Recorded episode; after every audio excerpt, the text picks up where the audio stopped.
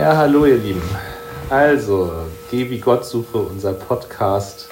Ja, auf der Suche nach Gott. Und heute habe ich echt die große Freude, dass äh, Pastor Hans-Christoph Plümer äh, mit dabei ist. Mein Amtsbruder. Ich liebe dieses Wort Amtsbruder. Und äh, was ich mit Hans-Christoph immer total schön finde, ist, äh, dass wir theologisch plaudern miteinander. Also wir lassen so die Gedanken so fließen. Und äh, ja, und äh, Hans Christoph, äh, ja, ein Pastor, der sich viel mit Philosophie beschäftigt hat und äh, die Theologie immer philosophisch hinterfragt. Und äh, ja, da ist meine Frage gleich mal an dich, Hans Christoph.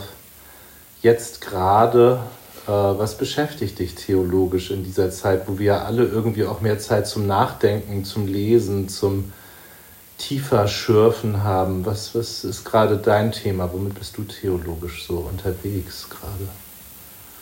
Naja, schlicht und einfach mit der Erfahrung, wenn man morgens aufsteht, es ist wahnsinnig still.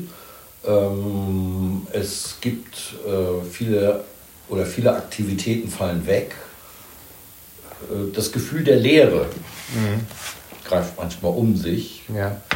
Ähm, also Dinge, die selbstverständlich waren, was weiß ich, man geht mal abends weg, Theater, Kino und so weiter, das fällt alles aus. Mhm. Viele Besprechungen, die wir live veranstaltet haben, fallen auch aus. Stattdessen gibt es Zoom-Konferenzen. Ähm, die Räume um einen herum, hat man das Gefühl, wir sind nicht mehr so gefüllt. Mhm. Okay. Und ähm, wenn du jetzt mal guckst, äh, so philosophisch-theologisch ist ja das Wort Lehre eigentlich wenn ich da so auf meine Wahrnehmung schaue, nicht nur was Schwieriges, sondern auch was, was eigentlich auch, auch ähm, ja, was, was, was Theologen und Philosophen eigentlich suchen, ne? so, äh, wo was Neues entstehen kann. So, wie, wie siehst du diesen Begriff jetzt so in dieser Zeit, theologisch-philosophisch? Wie ist das? Eine Lehre hat ja was Doppeltes. Also einmal ist es der große Raum der Möglichkeiten. Mhm. Ähm, und in die, der ausgefüllt werden kann. Mhm. Ähm, und für die Fülle steht das Göttliche. Mhm. Ähm, für jemanden, der glaubt, gibt es keine gottfernen und gottlosen Räume, sondern alles ist erfüllt von Gottes Herrlichkeit, Gottes Geist, wie man sagt. Mhm. Und äh, diese Sphäre, die uns da umgibt, die ist gleichzeitig Schutz und gleichzeitig aber auch äh, Gestaltungsraum. Ja. Aber viele Menschen ähm, die, äh, steht diese Möglichkeit, so zu denken, gar nicht offen. Ja? Mhm. Also die empfinden die Verbote, die jetzt äh, die Kontaktverbote als eine einzige Bedrohung. Mhm. Und man merkt auch, die Stimmung um uns herum wird gereizter, ja. weil das Gefühl von Leere und dass man nichts machen kann und dass einem vieles weggenommen wird, äh, immer größer wird. Mhm. Ja. Ja, das kann ich natürlich, ich kann das oft in der Weise nachvollziehen, wenn ich mir so vorstelle, meinetwegen fünfköpfige Familie, zehnter Stock, vier Zimmer, ne? da kann ich mir vorstellen, dass die echt absolut die Schnauze voll haben und nicht mehr wollen. Bei mir ist es zum Beispiel so, ähm, also wir haben ja ein Pastorat mit einem Garten. Ähm, ich muss sagen, dass ich das schon genieße, auch diese Lehre, die du beschreibst dass ich in so einen inneren Strom komme, der tiefer ist als welchen Termin muss ich jetzt organisieren, welche Sitzungsprotokolle muss ich schreiben, bla bla bla, was halt sonst immer so den Tag ausgefüllt hat. Ne? Äh, das finde ich schon auch schön. Und wenn ich so in die Bibel gucke, ähm, gibt es doch diese Geschichte mit Elia am Horeb, ne? Yeah. wo er Gott begegnet und dann wird so, kennst du ja in- und auswendig die yeah. Stelle, ne? wir sagen es mal für euch, also Elia ist äh, äh, auf der Flucht, äh, weil, weil der Geheimdienst der Königin hinter ihm her ist. Isabel will ihn fertig machen, töten und so. Äh, schwerer Konflikt so und dann flieht er in die Wüste und will nur noch sterben und dann kommt ein Engel und macht ihm aber Mut und dann geht er zum Gottesberg und da trifft er Gott, aber nicht im Sturm, ich habe die Reihenfolge leider nicht auf der Reihe. Nicht im Sturm, nicht im Feuer, nicht im Donner. Yeah. Nicht, nicht in allem lauten Großen, sondern, und dann kommt so eine ganz schöne Stelle. Luther sagt, ähm, die Stimme des verschwebenden Schweigens. Ja, das ist aber nicht Luther. Ja, das, das ist nicht Luther, sondern ähm, das ist die Buber-Übersetzung. Ja, genau. Bei, mhm. bei Luther ist es ein Säuseln oder Sausen. Genau, das Säuseln des Windes. Ja, ne? auf ja. jeden Fall ist es, ist es so was ganz Leichtes, Stilles, Schweigendes. Ähm, und, und das bringe ich damit schon in Verbindung, dass da was auch von Gott zu spüren ist. Wie ist das für dich? Wie, wie erlebst du das? Hey, die Erfahrung des Geistes äh, ist ja im Grunde genommen die entscheidende Erfahrung des Göttlichen. Mhm.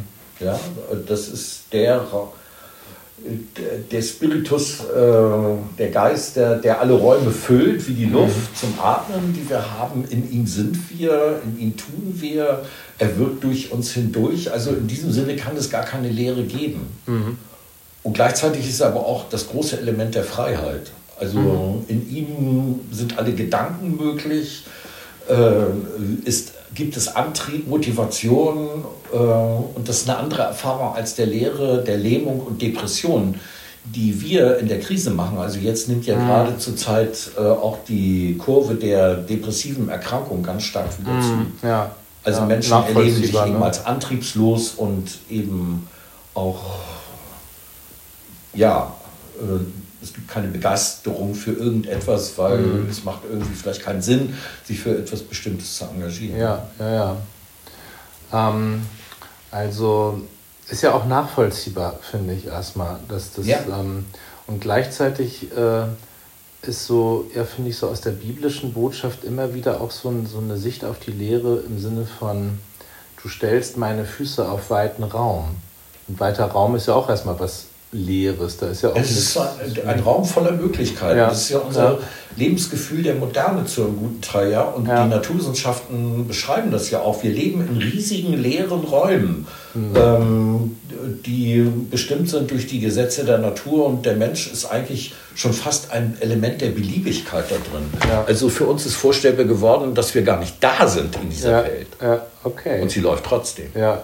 Ja, das ist ja auch das, was einen demütig und, und bescheiden ja. machen kann.